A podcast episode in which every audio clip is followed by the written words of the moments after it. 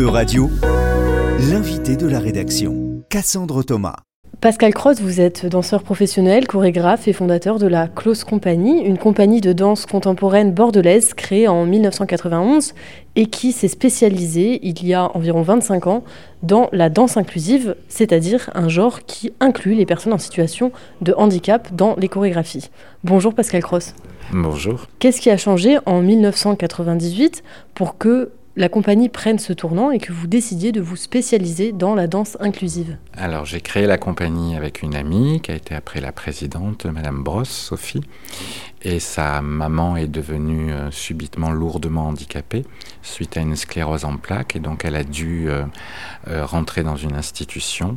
Et donc j'ai continué à aller voir cette, cette maman, voilà que je connaissais très bien. Et un éducateur m'a demandé si j'avais envie de, de faire un atelier pour les résidents. Et j'avais aucune expérience et j'ai dit oui, parce que je trouvais ça évident et intéressant. Les différences m'ont toujours intéressé, donc j'ai commencé l'aventure comme ça avec cinq résidents, dont euh, deux qui sont toujours dans la compagnie. Et euh, voilà, l'aventure a commencé d'abord qu'avec les personnes en situation de handicap. Et au bout de quelques mois, j'ai demandé à mes danseurs de travailler avec eux. Et on a commencé le projet Roméo et en Juliette et euh, on l'a présenté. Le public était 20 minutes debout. On s'est dit il y a quelque chose qui s'est passé. Et dans le public et entre nous aussi. Et on a continué l'aventure. Et puis voilà, ça va faire 25 ans, on n'a toujours pas arrêté. Vous avez progressivement intégré des danseurs en fauteuil dans votre compagnie. Comment ça s'est passé cette transition entre, euh, une, entre des chorégraphies qui sont avec uniquement des danseurs valides et euh, ensuite l'intégration des personnes en situation de handicap Alors pour mon équipe, eh ben, ça a été vraiment la, découverte, vraiment, et surtout c'est que on n'est pas, on travaille pas en couple, mais en trio parce qu'il y a le fauteuil et euh, on peut pas se séparer de lui. Et justement, c'était difficile de s'adapter à ça, à un nouveau corps? Oui, ça a été assez difficile, euh, surtout qu'on a commencé avec des, des personnes qui avaient des lourds handicaps. Comme lesquels On avait une myopathie avec trachéotomie, machine respiratoire. J'en avais un qui avait la maladie des os de verre, donc très fragile. Euh, voilà, donc on, s'est doucement, on a, on a, cherché toutes les possibilités. Voilà, s'habituer au fauteuil, comment monter sur le fauteuil. Voilà, alors on ne dit pas qu'il n'y a pas eu d'accident, hein, voilà, des chutes, etc. Et après, au niveau des, des, personnalités des danseurs, eux, ils n'avaient aucune connaissance de la danse, donc il a fallu vraiment les former à tout le vocabulaire, du plateau, les lumières, comment travailler en binôme, euh, travailler avec le valide, euh, sans le gêner. Donc ça a été une écoute après, j'allais dire euh, juste une écoute humaine, voilà, découvrir l'autre et pouvoir travailler avec. Et les choses se sont faites petit à petit et euh, se sont bien faites. Voilà, et, euh, et maintenant, je veux dire, l'inclusion est, est, complète et, et, puis ils sont constamment avec nous. Voilà, et maintenant, c'est une vraie équipe. Voilà, c'est une vraie équipe depuis plus de 20 ans pour certains. Et donc, vous êtes combien dans la compagnie? Alors, on est 8 et il y a des fois des extérieurs qui viennent pour certaines créations. Avec vos danseurs, vous avez euh, revisité un certain nombre de classiques. Vous le disiez tout à l'heure, Roméo et Juliette, aussi Le Lac des Cygnes ou encore le Boléro de Ravel. Comment, euh, comment vous avez adapté en fait ces classiques au handicap? Alors j'ai utilisé les mêmes musiques, mais j'ai pas utilisé le même thème. Par exemple, euh, le lac des Cygnes qui s'appelle Au lac des Cygnes, je, suis parti sur la vie dans une maison de retraite, voilà, où la directrice est le cygne blanc, euh, le signe noir, c'est son ex-compagnon. Et puis elle vit avec toutes ces personnes âgées. Euh, voilà. Puis là, je trouvais que l'handicap avait une vraie valeur, puisqu'on on était vraiment dans le sujet. Pour le boléro, euh, j'avais envie depuis très longtemps de le faire. C'était un grand défi, parce que tous les grands s'y sont attachés et personne n'avait travaillé le côté humoristique. Et donc je me suis servi en fait des problématiques de, de chaque, chacun de mes danseurs handicapés et j'ai exacerbé ça avec de l'humour. Euh, voilà. Euh, bah, j'ai une danseuse qui marche, mais qui est prothésée, qui est toute bancale. Quand elle marche, en fait, elle déambule d'une manière particulière. Et donc, tous mes danseurs ont travaillé la même marche qu'elle. voilà, mais derrière, sans qu'elle s'en aperçoive. Voilà, c'est plein de petits jeux comme ça. Euh, distillé, il faut pas que ça soit que drôle. Voilà. Techniquement, très compliqué aussi. Euh, voilà. Donc, ça, c'était une belle aventure, le boléro. Comment ces adaptations, elles ont été prises par le public? Bah, écoutez, jusqu'à maintenant, j'ai pas de plainte. Donc euh, après, des fois, il peut y avoir des gens très perturbés, mais souvent c'est parce qu'ils ont un vécu particulier par rapport au handicap.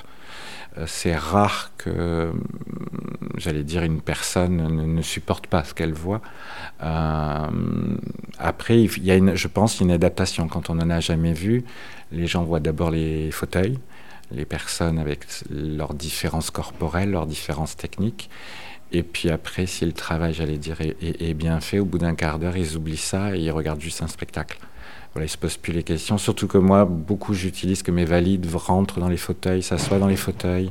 Euh, donc à un moment, c'est plus qui, qui est valide, qui est handicapé, et c'est ça qui est intéressant. Et c'est un petit peu l'objectif aussi. Euh, de votre compagnie En tout cas, dans mon, dans mon travail, j'aime montrer, euh, j'aime montrer ce mélange, faire oublier les choses, ne pas faire oublier que certains ont des mobilités difficiles. C'est pour ça que des fois, on montre les difficultés. Euh, que ça peut faire pour quelqu'un qui se lève mais qui a des difficultés à marcher. Voilà, donc c'est une alchimie tout ça. Il faut savoir le distiller et le doser.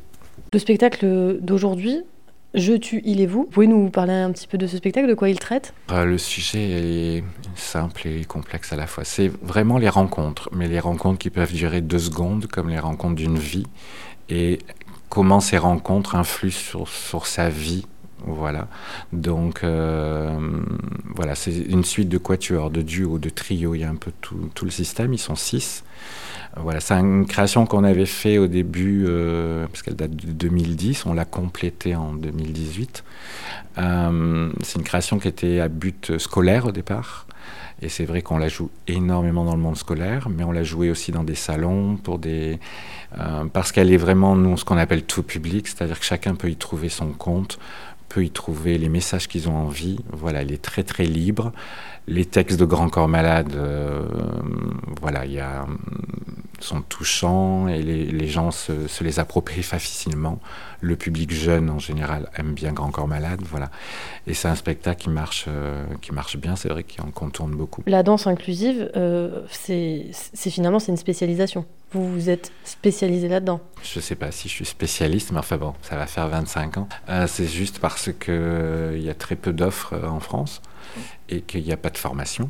Donc, il faut avoir juste ce désir d'avoir envie de danser avec des personnes euh, handicapées. Il n'y a pas de formation, mais il y a aussi d'autres compagnies qui font le même travail que le vôtre. Et justement, vous travaillez en ce moment avec d'autres mm. compagnies à un projet de charte européenne sur les pratiques inclusives dans le domaine de l'art et en particulier dans la danse. Est-ce que vous pouvez nous parler un petit peu de ce projet? C'est un projet euh, rattaché à Erasmus. Voilà, on a posé une candidature euh, pour pouvoir partager des expériences professionnelles ou amateurs avec des personnes, des structures euh, de l'Europe entière, voire même au-delà, et essayer de, de, ben, de, rassembler les points communs, parce que c'est vrai que chaque pays n'a pas tout à fait la même perspective de l'inclusion.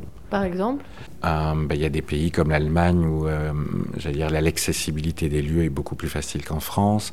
Il y a des pays, les pays du Nord sont très en avance sur l'inclusion, par exemple. Donc euh, c'est intéressant d'aller voir eux comment ils, ont leur pratique culturelle accessible et inclusive fonctionne, voir les points communs et essayer justement de, puisqu'on est dans l'Europe, qu'il y ait quelque chose de commun qui se passe et peut-être euh, utiliser les points forts de certains, les points faibles et en faire, euh, en faire quelque chose de commun qui puisse se servir de support pour ceux qui ont envie de, de commencer dans l'inclusion, par exemple.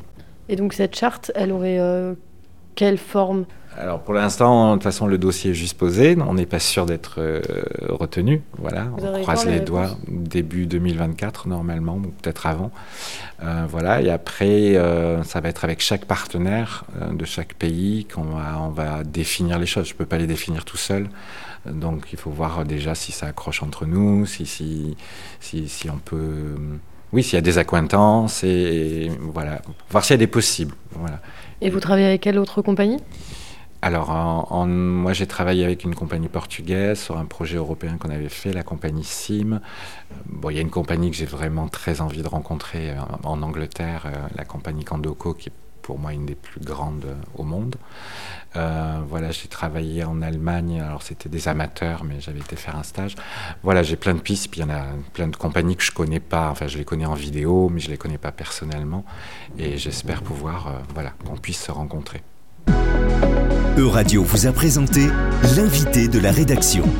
Retrouvez les podcasts de la rédaction dès maintenant sur euradio.fr.